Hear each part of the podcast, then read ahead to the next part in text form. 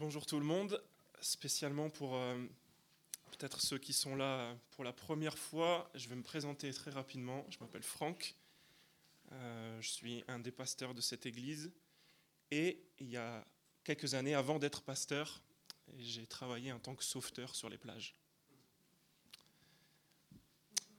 C'est une information importante parce qu'en fait, euh, j'ai envie de vous raconter un petit peu ma vie pour démarrer cet été on est allé à l'océan avec nos amis. Et puis on avait le strict minimum avec nous. Entre autres, on n'avait pas de parasol. Et donc, on était détendus, n'est-ce pas? Certains s'en souviennent. On est allé euh, euh, dans l'eau avec mon ami. On a commencé à discuter. Et en tant que sauveteur, c'est un peu honteux.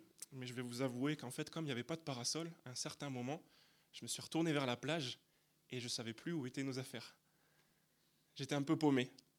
Je sais, c'est un peu honteux. Euh, pas euh, facile de se dire qu'on va placer sa vie euh, dans les mains de quelqu'un qui ne sait pas se retrouver lui-même dans l'eau.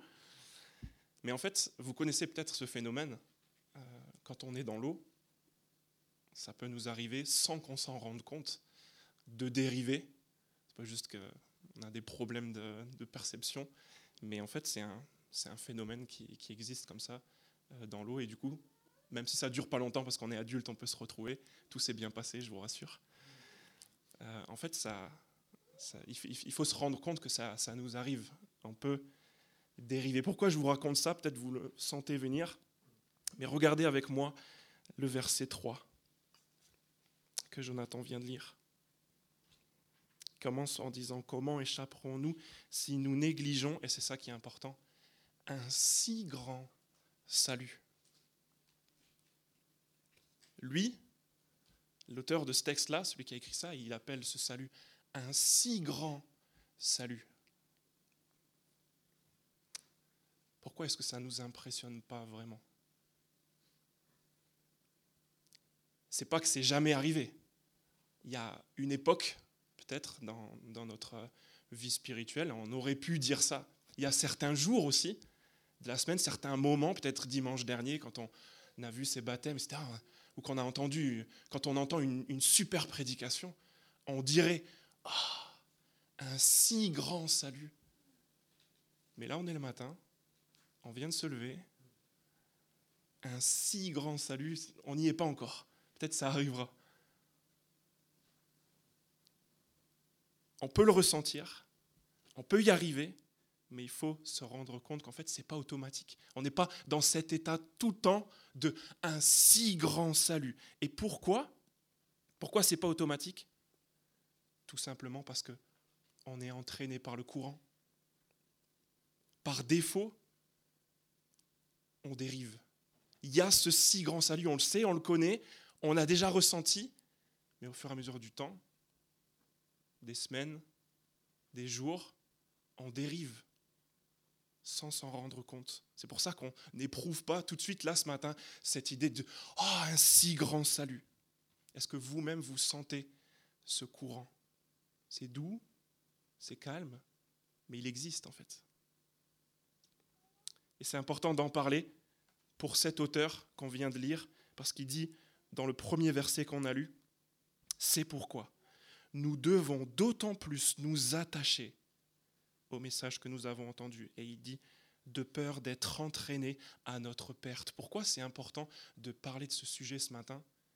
Du fait qu'en fait, par défaut, on dérive, c'est qu'en fait, on risque de se perdre d'après lui. Et là, tenez-vous bien, Saint-Cyprien, parce qu'on n'est pas en train de parler des gens qui se perdent parce qu'ils ne sont pas là ce matin. L'auteur, il est en train de parler, regardez au chapitre 3 sur la même page, à des frères et sœurs. Il dit, Ainsi donc, frères et sœurs saints, vous qui avez part à l'appel céleste, il parle à eux en fait et il leur dit, nous devons d'autant plus, nous tous, nous les frères et les sœurs qui avons part à l'appel céleste, nous attacher de peur de dériver et de nous perdre. Le seul moyen pour lui de ne pas se laisser emporter par ce courant qui est qui est doux, mais qui existe quand même, il le dit de deux manières différentes. Premièrement, il le dit positivement au verset 1 en parlant de s'attacher au message que nous avons entendu. Il le dit aussi négativement au verset 3, il parle de ne pas négliger le message du salut. Positivement, il dit pour lui la solution c'est de s'attacher au message que nous avons entendu et négativement de surtout pas négliger ce message que nous avons entendu. En fait, devant nous ce matin, il y a deux choix. Soit on agit pour l'un, on est en train de faire, de prévoir, d'avoir des discussions qui font qu'on s'attache plus encore au message qu'on a entendu, soit on est en train de prévoir, de faire, de discuter de choses qui font qu'on va le négliger, de penser à des choses qui font qu'on va le négliger. Le calcul est simple, soit on s'attache pour gérer le courant et pas dériver totalement, soit on néglige et du coup on va dériver. On s'en rendra pas compte au début, c'est sûr. C'est très très lent, mais ça va devenir de plus en plus évident. Ce matin, avant de rentrer dans le vif du sujet de ce texte, je veux juste vous dire qu'il n'y aura pas d'exemple concret dans ce qu'on va parler. Je ne veux pas vous dire ce que vous avez à faire. Je pense que vous êtes déjà tous conscients de ce courant qui existe. Je pense que vous savez aussi ce qui peut nous amener à s'attacher. Mais en fait, le fait de mettre des mots clairs sur des activités, sur des actions, ça ne nous, protégera pas vraiment de dériver. On peut venir ici tous les matins, tous les dimanches matins, même tous les matins, même si on avait envie. Ça ne nous aidera pas à s'attacher. Donc désolé, il n'y aura pas d'action concrète. Je ne vais pas vous dire ce que vous avez à faire. Je veux, je veux juste, comme cet auteur, nous encourager tous à surtout pas négliger, mais à nous attacher au message que nous avons entendu. Je suis retourné à l'océan après être allé avec nos amis parce qu'on avait bien aimé avec mon épouse. Et à un moment, euh, à la plage, les vagues étaient vraiment pas mal et en fait la marée était en train de monter. Et euh, voilà, quand tu es sauveteur et que tu places ta, ta, vie dans les mains d'autres sauveteurs, en plus des mecs de Biarritz, quoi, tu vois. C'est bon, ils sont jamais venus à la mer du Nord. La mer du Nord, ça c'est quelque chose. Bon, voilà, vous, voyez dans quel, état j'étais. J'ai placé ma, ma, vie, la vie de ma famille dans les mains de ces sauveteurs, mais bon, je savais que je pourrais m'en sortir moi-même. Puis je suis allé me baigner, j'ai un peu changé d'avis. Et à un moment, les sauveteurs, ils ont utilisé un porte-voix pour dire euh, baigneurs, spécialement les familles, il vous reste 10 minutes pour emprunter euh, l'escalier et sortir de la plage, parce que dans 10 minutes, ce sera plus possible. Moi, j'ai un peu rigolé ouais, pourquoi pas, mais bon, je l'ai fait quand même, je me suis dit au cas où. Et heureusement, parce que leurs, avertissements étaient vrais, ils connaissaient très bien cette plage, ils savaient ce qui allait se passer.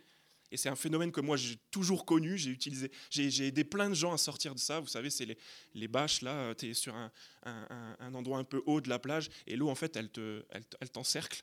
Et elle monte comme ça et tu te retrouves euh, en fait sur du sec mais avec de l'eau tout, autour. Donc avec les enfants, les affaires, etc. On a réussi à s'en sortir et là ma vision de ces sauveteurs là elle a un peu changé. Je me suis dit bon ils s'y connaissent bien. Et donc on est sorti euh, par l'escalier avant les 10 minutes mais on avait déjà de l'eau jusqu'aux genoux donc euh, c'était c'était in extremis. C'était cet été. C'est le même été où on a entendu parler de ces gars, peut-être vous aussi, qui sont morts au lac de la Ramée noyé au lac de l'Aramée. Mais on connaît l'Aramée, on y va tout le temps. Comment on fait pour se noyer là-dedans? Pourtant, il y a plusieurs gars cet été qui sont morts là-bas. Je pense que ce qui nous empêche d'être présomptueux comme un sauveteur qui, place sa vie entre les mains d'autres sauveteurs, c'est trois choses. Premièrement, on est plus en sécurité quand on a confiance dans les compétences des sauveteurs. Deuxièmement, on est plus en sécurité quand on a conscience du danger, quand on connaît les phénomènes de, vous de dérivés, des courants, etc. Quand on les connaît, en fait, on est plus à même d'être en sécurité. Et troisièmement, quand on a des exemples instructifs comme ceux qui sont arrivés cet été au lac de la Ramée, là, on est attentif. Et j'ai l'impression que c'est ce qu'on a sous les yeux ce matin. On a ces trois phénomènes. On a la compétence du Sauveur, Jésus, sur lequel l'auteur s'appuie pour dire ne négligez pas le message d'un si grand salut. Ensuite, il y a la réalité du danger. Il parle du danger pour qu'on soit certain, qu'on se dise en fait oui c'est vrai, il existe ce danger et du coup je vais être plus alerte. Et troisièmement, des exemples instructifs qu'on verra dans les versets 3 et 4. Vous avez sur vos bulletins les trois, les trois arguments qui font qu'on va pouvoir être en sécurité, nous. Jésus est grand, nous sommes faibles et Dieu est juste. On sait, je pense que vous l'avez ressenti, que nous dérivons. Mais ces trois éléments, une vision grandiose de Jésus, le Sauveur, l'acceptation, deuxièmement, de la réalité du danger, et troisièmement, des vraies histoires réelles, ça, ça va nous aider à mieux prendre garde. Ce sont les trois arguments de l'auteur de ce texte. À l'inverse, si on reprend les trois, si on a une petite vision de Jésus, si on perd de vue Jésus, ou alors si on sous-estime le danger en se disant mais moi je suis arrivé, moi je suis sauveteur, c'est bon, rien ne peut m'arriver. Ou alors, si on n'a aucun exemple en tête, là on sera en danger. Voyez? Voilà ce qu'on va faire ce matin. On va regarder ces trois choses-là. Jésus est grand, nous sommes faibles, Dieu est juste. Et on va sortir d'ici en étant moins en danger je l'espère. On fait ça ensemble? Ok. Vous voyez que le, verset, le chapitre 2, verset 1, pardon, il commence par C'est pourquoi nous devons d'autant plus. il commence comme ça parce qu'en fait, on n'est pas dans un, dans un texte qui se suffit à lui-même dans ces quatre versets. On est arrivé à un moment où l'auteur s'appuie sur tout ce qu'il vient d'expliquer au chapitre 1. Parce qu'il vient d'expliquer tout ce qu'il vient d'expliquer au chapitre 1, il dit, nous devons donc, par conséquent, nous attacher d'autant plus. C'est un peu comme ça que fonctionne le livre dans lequel on est plongé, l'Épître aux Hébreux. C'est ces cinq grandes mises en garde qui sont disséminées dans des grandes explications. Et en fait, on, on est un peu en danger parce qu'on pourrait s'attacher euh, aux grandes explications qui sont, qui sont énormes et en fait pas arriver au moment, ok, qu'est-ce que ça change? Et on arrive dans ce moment-là, ce matin. Tout ce qu'on a vu, qui est aussi énorme, tout le temps qu'on a passé, on va le revoir très, très rapidement maintenant, les images qu'on a, qu'on a, qu'on a, vues, le son qu'on a entendu, tout ça, ça sert juste à une seule chose, ce qu'on voit ce matin. Nous devons d'autant plus nous attacher au message que nous avons entendu. Est-ce que vous vous rappelez de ce qui s'est dit ici au Temple du Salin, où vous étiez, les deux dernières semaines? Ça parlait surtout de Jésus. L'idée, dans le premier chapitre, c'est Jésus. Pas n'importe quel Jésus, un Jésus puissant et sécurisant. Vous vous souvenez, chapitre 1, verset 13, parce que Dieu disait qu'il allait mettre tous ses ennemis sous ses pieds. Ça, c'est juste une chose. Quand on sait Jésus, on a vu aussi qu'il était permanent, qu'il ne changeait pas, qu'il était éternel. Vous vous souvenez de ça? Pas comme le pull de Jonathan. On va le rouler, on va le jeter. Jésus, lui, il dure pour toujours. Et ça, ça nous fait du bien aussi. On a vu aussi que les êtres les plus glorieux, si nous on les voyait, on serait effrayé. Et on a lu que eux, en fait, ils se prosternent devant Jésus, un Jésus éblouissant. Il n'est pas juste puissant, permanent, il est éblouissant aussi pour les choses les plus éblouissantes de notre création. On lisait au verset 4 du chapitre 1 qu'il a hérité d'un nom remarquable. L'auteur, il est vraiment, son, son, son idée, c'est de nous montrer réellement qui est Jésus. Il dit que c'est lui qui a purifié nos péchés au verset 3. Il dit aussi que c'est lui qui était là au tout début. Il a créé tout l'univers. Que c'est lui qui va être là à la fin parce qu'il va tout hériter. Tout lui revient.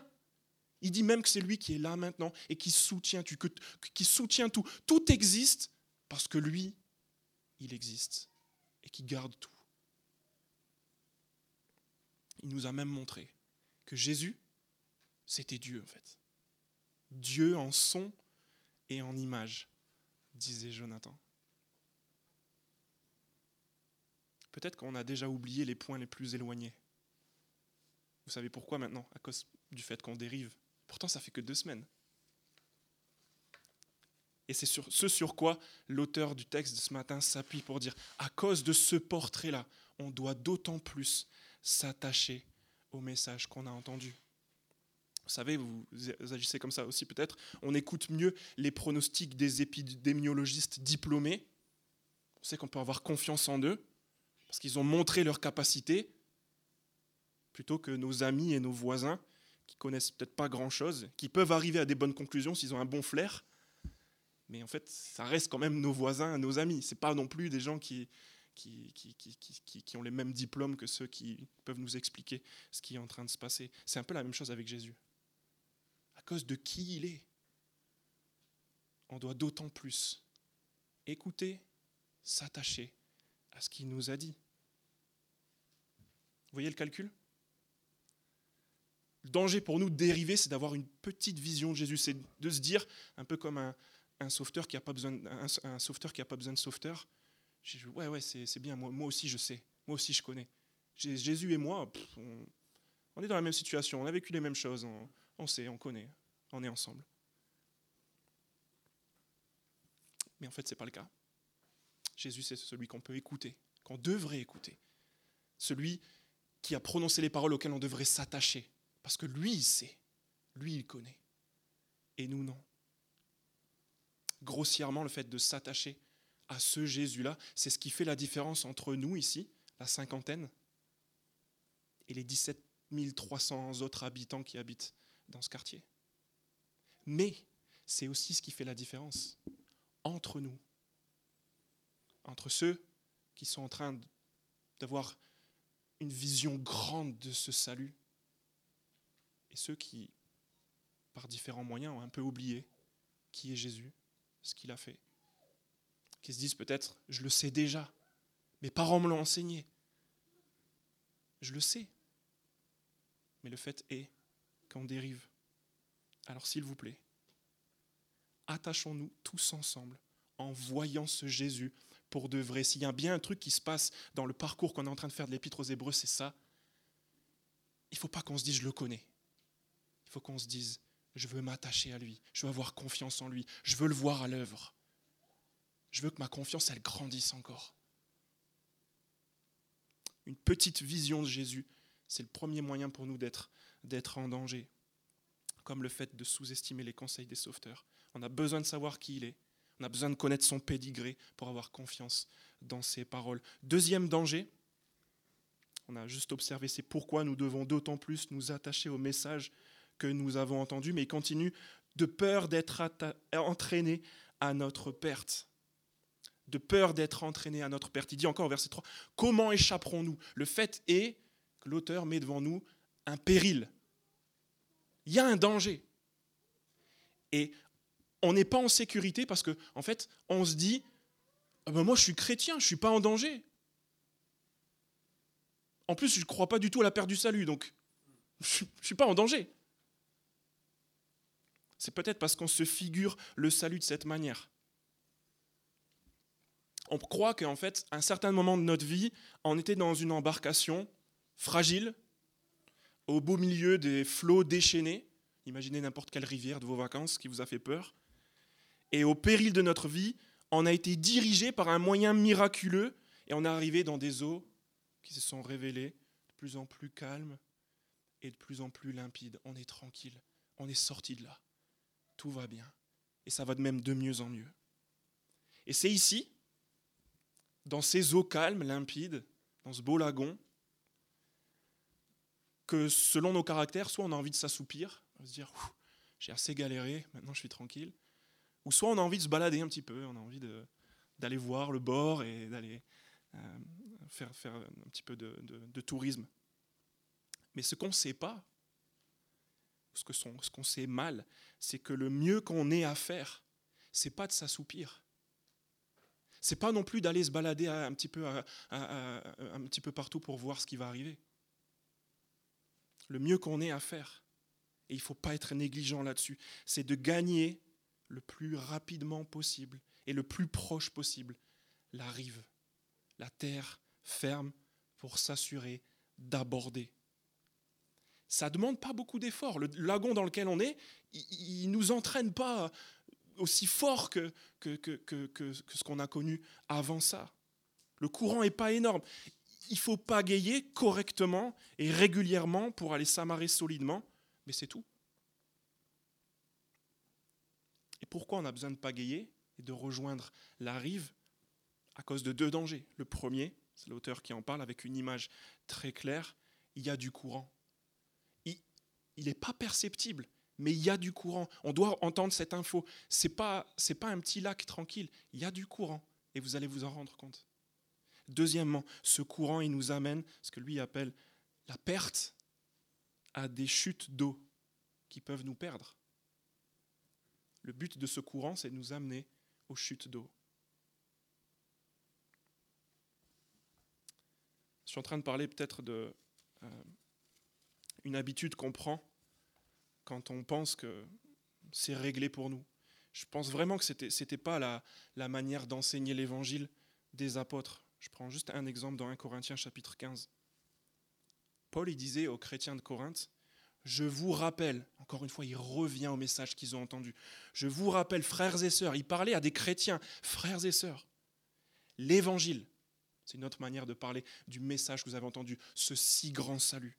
Je vous rappelle, frères et sœurs, l'évangile que je vous ai annoncé, que vous avez reçu et dans lequel vous tenez ferme. C'est aussi par lui que vous êtes sauvés. Et il dit bien, si vous le retenez, dans les termes où je vous l'ai annoncé.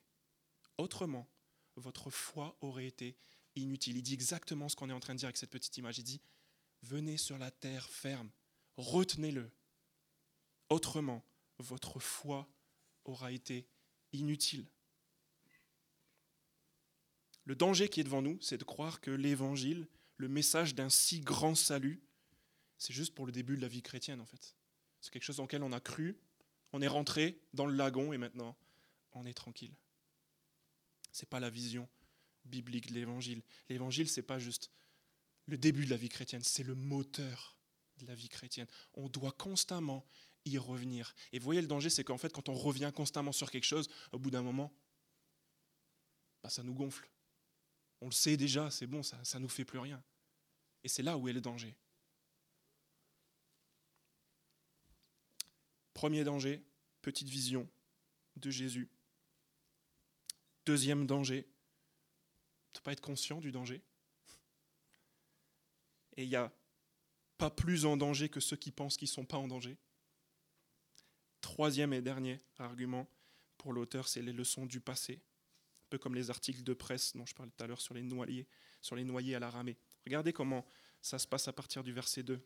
Il dit en effet, pour soutenir ce qu'il vient d'expliquer, puisque la parole annoncé par l'intermédiaire des anges a été confirmé, et que toute transgression et toute désobéissance ont reçu une juste sanction. Conséquence, comment échapperons-nous? Si nous négligeons un si grand salut, ce salut, annoncé d'abord par le Seigneur, nous a été confirmé par ceux qui l'ont entendu. Dieu a appuyé leur témoignage par des signes des prodiges et divers miracles, ainsi que par les dons du Saint-Esprit distribués conformément à sa volonté. Il commence au verset 2 avec un sujet. Tenez-vous bien, ça va être un petit peu long à expliquer, mais vous allez, vous allez comprendre. Verset 2, c'est la parole. Il dit, puisque la parole, et là il va expliquer ce, qui s'est passé avec cette parole. Cette parole, il dit qu'elle a d'abord été annoncée, pas par n'importe qui, par l'intermédiaire des anges. C'est le sujet de la semaine dernière. Il dit ensuite qu'elle a été confirmée. Vous voyez ces deux mots? Annoncée, confirmée. En fait, ici, il fait référence au don de la loi. Pourquoi? Parce que c'est assez communément admis. Vous pouvez lire euh, ce qui se dit dans Actes chapitre 7, euh, au moment où Étienne il parle du don de la loi, il parle des anges qui étaient là et qui ont donné la loi. C'est communément admis que la loi elle a été donnée par des anges à Moïse. Il dit, peut-être vous avez cette image dans la tête, vous voyez les, les, tables les tables des dix paroles, les tables des dix commandements, elles ont été annoncées par l'intermédiaire des anges et confirmées. Et il dit, ces dix paroles-là, ces dix commandements, ils ont donné lieu à de justes sanctions. Comme ils n'ont pas été observés, comme personne s'est vraiment attaché à eux, il s'est passé des choses gênantes qu'on lit dans l'Ancien Testament, comme l'exil par exemple. Tout le peuple d'Israël qui est chassé de la terre qui avait été promise à ses ancêtres, parce qu'en fait, ils ne se sont pas attachés à ces commandements. Ou alors, on l'a vu peut-être plus récemment, l'histoire d'Acan. Vous savez, celui qui met dans sa tente euh, le butin qui était promis à Dieu, en fait. Vous savez ce qui lui est arrivé? Il veut nous montrer avec ces exemples-là, très sérieux, ce qui arrive à ceux qui ne s'attachent pas à ce qu'ils ont reçu. Mais à partir de la deuxième partie du verset 3, il va faire une comparaison. Parce qu'en fait, on n'est plus à cette époque-là. On est d'accord? On est les premiers à dire, ça c'est le Dieu de l'ancienne alliance. C'est pour ça qu'il utilise exactement les mêmes mots, mais avec un autre sujet. Son sujet, c'est maintenant, c'est plus la parole, ça devient plus clair. Il dit un si grand salut. C'était au verset 1, le message que nous avons entendu, que nous avons entendu. Ce message-là, c'est plus la parole, c'est ce message-là, ce si grand salut. Lui aussi, même mot, il a été annoncé. Mais regardez, il n'a pas été annoncé à travers des, des anges, comme on l'a vu au chapitre 1, il a été annoncé par le Seigneur lui-même. Donc il y a la parole et il y a le message qu'on a entendu qui est d'autant plus surprenant.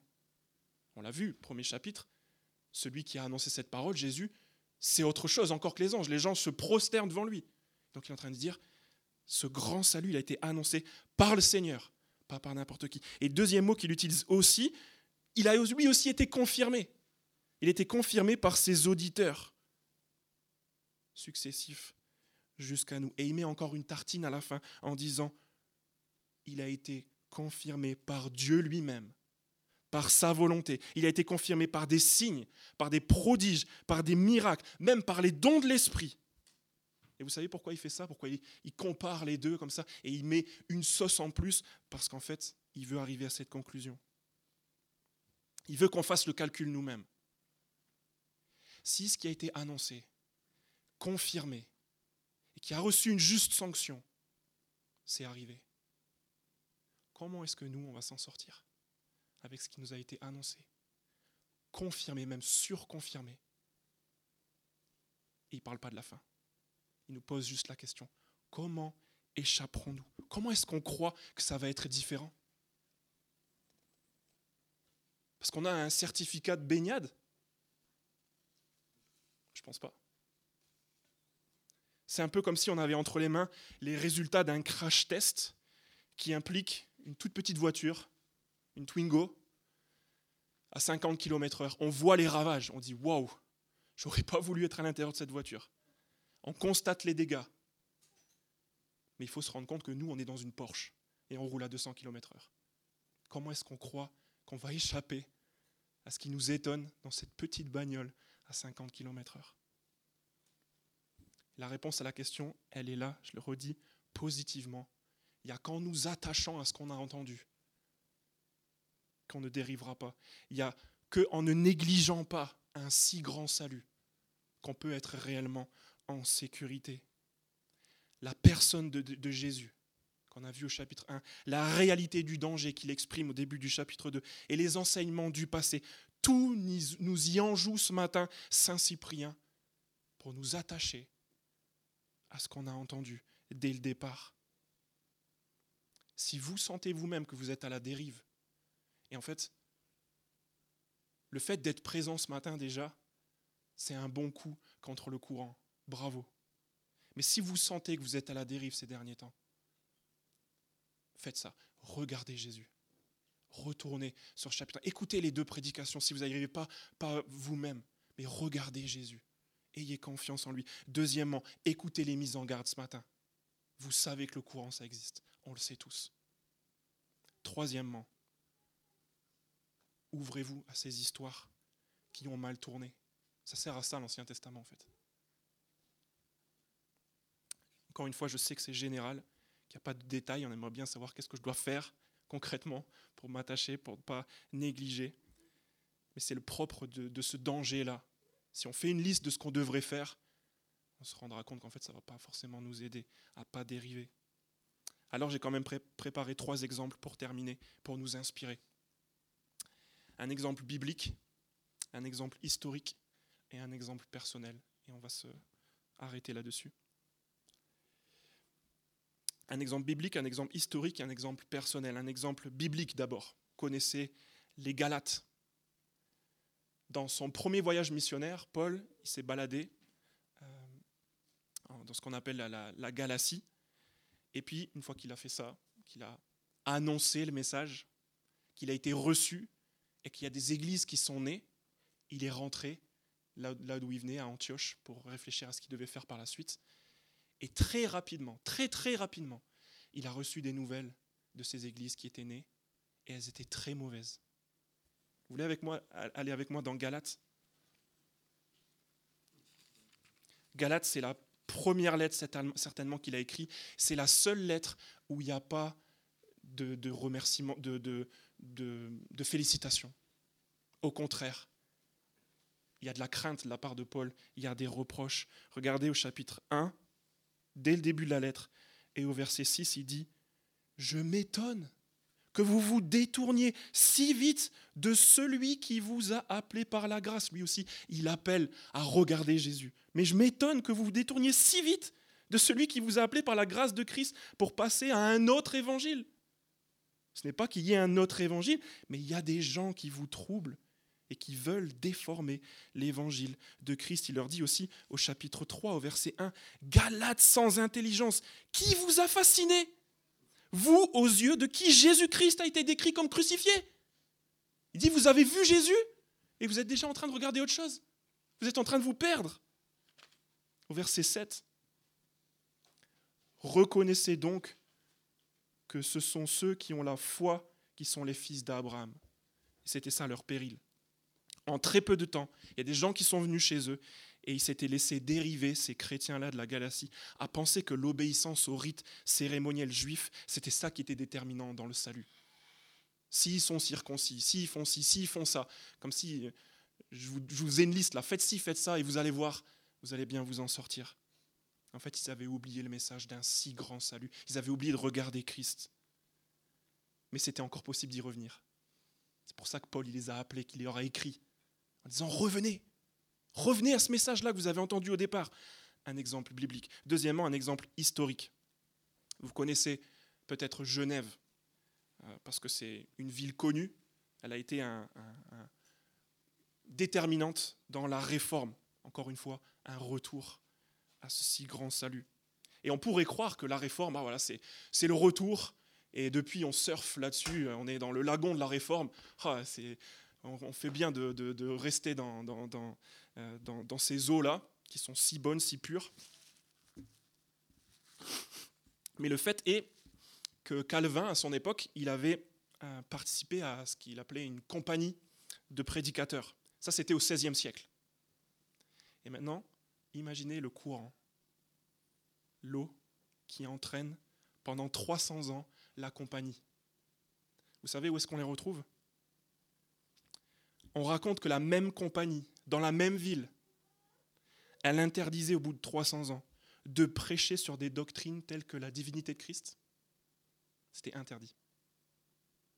Le péché originel, l'opération de la grâce, la prédestination, tous ces, termes-là, c'était interdit de les utiliser en chair. 300 ans. On est loin. On est loin. Et c'est un Écossais Richard Aldan, qui a commencé par réunir dans sa chambre des jeunes hommes qui sont devenus les acteurs d'un grand réveil, d'un grand retour. César Malan, Félix Neff, Alexandre Vinet, Ami Bost, pour ne citer que. Ils sont ceux qui ont reconnu que le message du salut, de ce si grand salut, il avait été négligé en fait. Et ils s'y sont attachés à nouveau. Et ils ont appelé d'autres avec eux. Ça, c'est les exemples de la Bible. C'est l'exemple de l'histoire. Ça ne nous concerne pas, n'est-ce pas? On ne vivra pas 300 ans, donc on ne va pas dériver. Un exemple personnel. Ça m'arrive j'imagine que ça vous arrive à vous aussi, de se lever le matin et on lit comme des bons chrétiens pour euh, s'attacher pour la journée, se rappeler ce si grand salut. Ça fonctionne plus ou moins bien. Et puis à peine la Bible fermée, là c'est le début de la journée où tout va mal. Il y a les enfants qui désobéissent, il y a le métro qui est en panne. Je, reçois un appel inattendu sur mon téléphone. J'avais envie de travailler ce matin-là, mais en fait, je ne peux pas. Du coup, j'arrive pas à faire tout ce que j'avais projeté. En plus, le repas me plaît pas. C'est pas que c'est pas bon, c'est que j'avais pas envie de manger ça. Et en fait, je continue tout le temps de mal réagir à cette journée qui s'enchaîne. En plus, rajouter là-dessus le stress pour certains projets, de ne pas savoir qu'est-ce qu'on va faire dans la semaine. Et on arrive vite, vite fait au soir, heureusement. Mais en fait, où tu te couches et tu te dis que Dieu doit être bien déçu d'avoir un enfant comme toi. Et tu te promets du coup d'être plus discipliné demain. Je ferai mieux demain, Seigneur, tu verras. C'est là, en fait, en quelques heures, où on a complètement dérivé, où on a oublié l'évangile. On a oublié que Dieu ne nous juge pas sur la base de ce qu'on a fait, mais sur la base de ce que Christ a accompli. Et que sa grâce qu'il nous avait donnée pour la journée, on l'a complètement délaissée. On a vécu toute cette journée en croyant que le petit coup de rame du matin, ça suffirait à tenir toute la journée, peut-être même toute la semaine. Peut-être même qu'on croit que le petit coup de rame de ce matin-là, ça va nous faire tenir pour une, deux, trois semaines. On a si vite fait de négliger un si grand salut. Alors il faut absolument qu'on prenne garde, Saint-Cyprien. C'est comme ça que je vous souhaite une bonne semaine.